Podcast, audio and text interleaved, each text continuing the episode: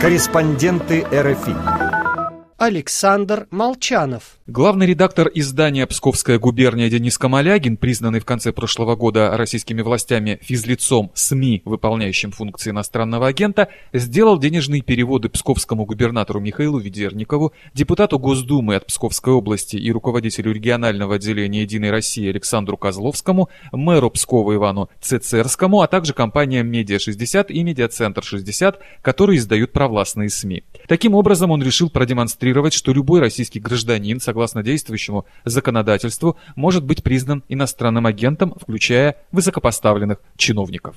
Завтра у Дениса суд. Он оспаривает решение Минюста о присвоении ему статуса иноагента. Накануне заседания он ответил на вопросы РФИ. Денис, как за эти почти пять месяцев изменилась ваша жизнь? Честно говоря, жизнь не сильно изменилась. Если изменилась, то только в плане временном. Конечно, чего, наверное, пытались в том числе добиться чиновники, а, времени стало значительно меньше на основную работу, и приходится больше заниматься либо бумажной волокитой, либо давать комментарии тем, кто в ближайшее время может стать иностранным агентом и интересуется этой тематикой. В основном это наши с вами коллеги из федеральных СМИ. Четырем или пяти редакциям я просто проводил небольшой такой мастер-класс по тому, что их может ждать и как надо будет отчитываться. А окружающие как реагируют? Холодок от соседей, например, не чувствуете? Нет, нет, все упорно поддерживают. Тут и мои даже знакомые чиновники, ну, как правило, на муниципальном уровне, меньше на региональном, наоборот, приходят и поддерживают, говорят, какой дурдом, держись и все такое.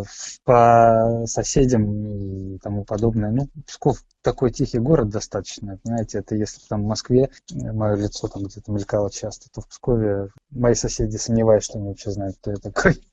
Выходим, здороваемся. Ни одного, ни одного отрицательного какого-то вот обращения или там, я позвонил, кто-то сказал, что там, не будет общаться, этого не было наоборот. Насколько хлопотно это дело соблюсти все требования закона, которые предъявляются к иноагенту? Как только разберешься, на самом деле абсолютно не хлопотно, потому что там есть несколько вещей, которые нужно выполнить э, всего лишь один раз. Это сейчас, понимаете, я говорю не для того, чтобы всем сказать, ну смиритесь, все нормально, и как бы так и должно быть в нормальной стране. Нет, так не должно быть. Но тем не менее, если мы попали под закон, мы этот закон должны соблюдать, ничего не поделаешь. Это наша с вами Госдума, к сожалению, их принимает. Так вот, надо изначально первое, что мы делаем, это подаем э, отчеты ежеквартальные в Минюст о своих доходах и расходах. Я э, их э, фиксирую с помощью своего личного кабинета одного из банков. Вот как там учитываются мои расходы, так я это и отмечаю. Есть строка супермаркета, я указываю расходы на супермаркет. Есть строка магазины одежды и обуви. Я пишу магазины одежды и обуви есть раздел «Транспорт». Я пишу «Транспорт» и указываю суммы. Я не расписываю, как некоторые мои коллеги, там, каждую банку майонеза и все такое. Это не требуется и нигде не регулируется никакими нормативно-правовыми актами. Дальше, второе. Если вы физлицо, надо зарегистрировать э, юрлицо. Мы это сделали изначально втроем. Сейчас к нам Лев Пономарев должен будет тоже присоединиться. У нас одна организация на троих. Камалягин, Маркелов и Пахончич. Вот три инагента. После того, как нас внесли в ЕГРИУ, да, Единый государственный реестр юрлиц, в течение месяца я, как директор фирмы, должен отправить в Минюст письмо, что мы зарегистрировали организацию, ее номер в ЕГРЮ вот такой. -то. Какую форму деятельности вы указали для юрлица? Там в том числе деятельность информагентств, рекламная деятельность, издательская деятельность. Вот она по нашему профилю. Я на всякий случай ввел все эти акведы. Изначально я не предполагал, э, что эта организация будет чем-то заниматься. Сейчас я подумываю об этом, потому что уже поступают и предложения, и просьбы, потому что есть люди, которые хотят там получить какие-то деньги из-за рубежа на какой-то проект, на выставку, но они, естественно, боятся, а мне-то бояться нечего. Я говорю, ну давай. Вы так откровенно об этом говорите? Я хочу государству рассказать, что спасибо, оно сделало прецедент, когда мы можем теперь принимать иностранные деньги и помогать другим. Вот попробуйте что-то теперь с этим сделать. Следующий пункт алгоритма. Раз в полгода я должен публиковать свои доходы и расходы в каком-то, либо там в своем СМИ, либо в одном из своих, э, своих публичных страниц в соцсетях. Пока как бы я до этого этапа не дошел, это еще в июле будет, я предполагаю, что я опубликую его на своей страничке ВКонтакте, в которой, по-моему, 15 или 20 подписчиков. И четвертый пункт, единственный, наверное, который мне пока непонятен, это это ежегодный аудит. Вот завтра у меня будет судебный процесс, я буду спрашивать, задавать вопрос, что нам вменяется в ежегодный аудит. Аудит затрат физического лица, то есть каждого из нас, или аудит нашей организации совместно, которую мы создали. Вот, потому что как раз-таки аудит это дело-то не дешевое, даже если у вас там нет расходов, это может быть даже несколько десятков тысяч рублей. Вот это меня напрягает. Если хотя бы на организацию, может, мы это сделаем совместно, это подешевле выйдет. Вот, в общем-то, и все. Ну, про маркировку сообщений в соцсетях и в публикациях вы, конечно, знаете. Вы возглавляете издание «Псковская губерния». Я слышал, что даже являетесь владельцем. Сайт мне принадлежит, да. Мы сейчас переоформляем а, свидетельство. Меня тоже с этим долго мучает Роскомнадзор дорогой. Вот. Ну, как бы я буду единственным учредителем как физлицо. В связи с присвоением вам статуса иноагента не возникло соблазна стать более осторожным в редакционной политике, провести так называемые двойные сплошные? Да нет, у нас никогда двойной сплошной не было, в общем-то. Мы, в принципе, никогда не лезли в чернуху и в желтуху, где могли как-то вести себя неадекватно, всегда старались быть нормальным, деловым и политическим СМИ. Вот и все. Ничего это не поменяло. Даже не самоцензура, а опасение и больше внимания вызвало дело Светланы Прокопьевой, когда было заведено уголовное дело по оправданию терроризма.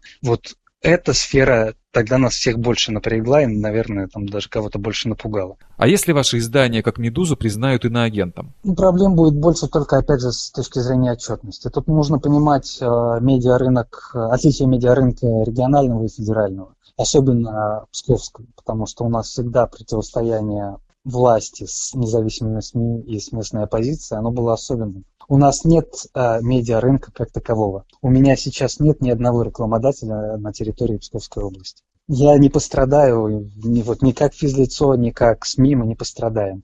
Нам запрещено э, местным предпринимателям, банкам, всем другим э, юрлицам давать нам рекламу. Поэтому тут бояться нечего. А у «Медузы», конечно, была совсем другая ситуация. Мы реально там получаем пару десятков тысяч в месяц на рекламе, и все это в основном интернет-реклама за пределов региона. Ну так рекламодатели из других регионов могут испугаться и уйти. Может быть, но они такие мелкие, что я сомневаюсь, что они будут реагировать. Это не ВТБ, понимаете? ВТБ скажет государство, ну как это, ты иностранного агента там финансируешь. Это да. А на таком уровне я сомневаюсь, что будут шпынять наших рекламодателей. Кстати, есть даже не только за пределов региона, но и за пределов России. У нас есть два рекламодателя из Украины. Вы когда отправляли деньги губернатору и еще нескольким адресатам, какую реакцию ждали? Я уже дождался реакции. Вот та реакция, которая есть последние два дня, вот она и должна быть все обсуждают, насколько сумасбродный этот законопроект, точнее закон уже. Вот возьму я сейчас, да, понимаете, отправлю деньги любому политику, если найду его номер телефона, который привязан к карте, а как показала практика, они не опасаются этого и привязывают свои карты к номеру телефона. Вот. Я любого могу сделать лицом, аффилированным с иностранным агентом. А вы, находясь э, там, ну, имея, допустим, второе гражданство или от иностранной организации, также можете проделать то же самое, отправить им деньги, они уже будут не аффилированным лицом, они будут иностранным агентом. Из этого можно просто устроить эпидемию инфицирования иностранным агентством. И вот, по-моему, сейчас у всех, э, кто читает э, в телеграм-каналах, в Фейсбуке, в Инстаграме, у них всех вот, у многих одна такая же мысль. А что, давайте устроим флешмоб. Ну давайте. Ну вот это потому, что сам по себе закон идиотский вот такого закона быть не должно. Мы все равно понимаем, почему это делается. Это делается ну, исключительно, чтобы помешать работать, и все. За то время, которое прошло с момента внесения вас в реестр иноагентов, вы поняли для себя, кто и почему это инициировал? Я имею в виду не формально, а фактически. Ну, во-первых, с формальной эта информация поступила из Министерства иностранных дел. Вот я думаю, что Министерство иностранных дел прекрасно у нас работает со спецслужбами в первую очередь. И поэтому я исключительно связываю это с реакцией спецслужб на все, что происходило на северо-западе в последнее время. Это теракт в Архангельском ФСБ. И после этого был, был ряд публикаций как, например, у Светланы Прокопьевой, об этом инциденте. Вы тоже о нем писали? Не-не-не, мы даже не, не писали об этом. Это мы уже писали об уголовном деле Света. Изначально, когда это произошло, ряд людей в соцсетях или в СМИ написали об этом, и было заведено несколько уголовных дел по оправданию терроризма. Вот после этого и, и я, и Люда Савицкая, мы очень подробно освещали все эти дела. Кроме того, еще было пару дел, связанных с спецслужбами в Псковской области, когда мы писали о происшествиях, там, про пропажи наркотиков и тому подобное. И это 2020 год был очень напряженный в этих отношениях. Я считаю, что то, что два человека из Пскова из пяти в этом списке, это заслуга вот этой самой организации. Ее Псковского управления. Да, да.